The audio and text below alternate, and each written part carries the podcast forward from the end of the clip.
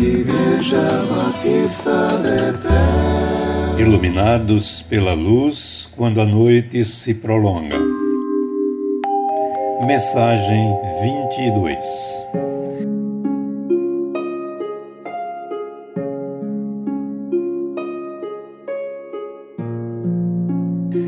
De manhã, Senhor, ouves a minha voz.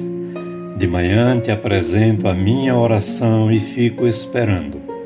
Salmo 5, 3 Nada melhor para os filhos de Deus do que começar o dia conversando com Ele, ouvindo-o primeiro e falando-lhe a seguir, como ensina a Bíblia. É claro que era muito mais fácil no passado primitivo do povo bíblico fazer isso, por causa de seu ritmo de vida mais lento. E ainda foi assim durante muito tempo enquanto a história humana se desenrolou.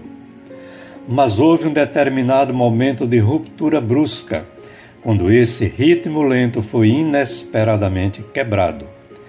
Charles Chaplin denunciou isso no filme Tempos Modernos, quando o homem deixou de ser o artesão que determinava seu tempo e modo de trabalhar em casa, vestiu o macacão e foi trabalhar num outro ritmo, tendo patrão e marcando ponto de entrada e saída da fábrica.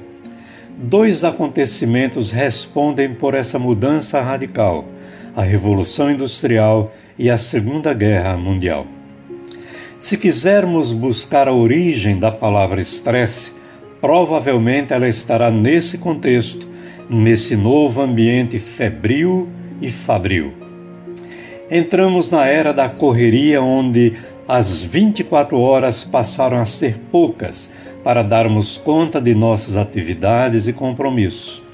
É esse ritmo novo que vem interferir nessa hora matinal de devoção do passado num presente cheio de conturbações. Se na década de 40 do século passado essas dificuldades já eram sentidas, hoje nem se fala. Vivemos num tempo sem tempo para organizar saudavelmente as nossas vidas. Tudo foi tocado por essas mudanças, inclusive a dinâmica da vida em família. Como ter a família junta antes do café da manhã, com cada um correndo para um canto, em seu horário.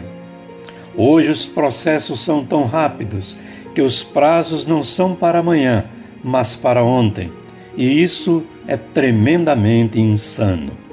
Pois bem, sem estar pensando em qualquer tipo de religiosidade, os dirigentes empresariais desse tempo febril criaram uma ferramenta chamada administração do tempo. E ela pode ser usada também para organizarmos nossa vida de devoção a Deus. Deus jamais quis esse Covid-19 barbarizando a vida de forma tão cruel. Mas muita gente cristã, que não tinha tempo para ele, foi forçada a parar e a repensar sua relação com ele.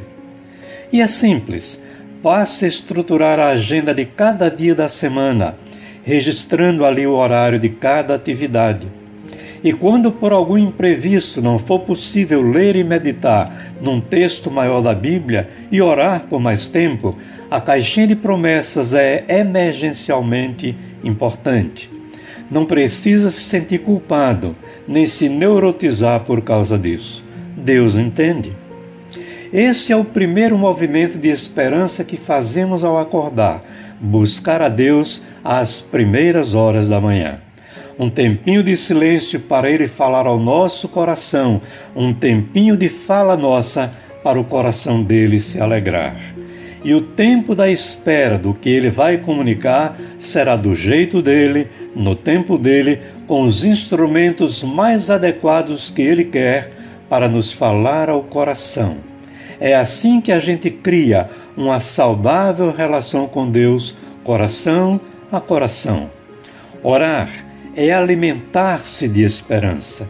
E orar pela manhã é carregar-se dessa esperança divina para descarregá-la numa civilização desesperada que a cada dia perde os referenciais de princípios e valores que geram justiça, paz e fraternidade.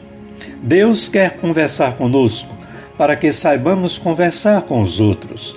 Com Ele aprendemos o que e como falar, com a sabedoria da palavra temperada com sal, para que as pessoas, ao saboreá-las, o façam com prazer, querendo ouvir mais e mais através do seu paladar, agora seduzido pela graça de Deus. De manhã, Senhor, ouves a minha voz. De manhã te apresento a minha oração e fico esperando. Deus não falta nunca a esse encontro. Ele está à nossa espera exatamente para nos encher de esperança, a fim de sermos cálices transbordantes dela para um mundo que dela precisa mais do que nunca. Amém.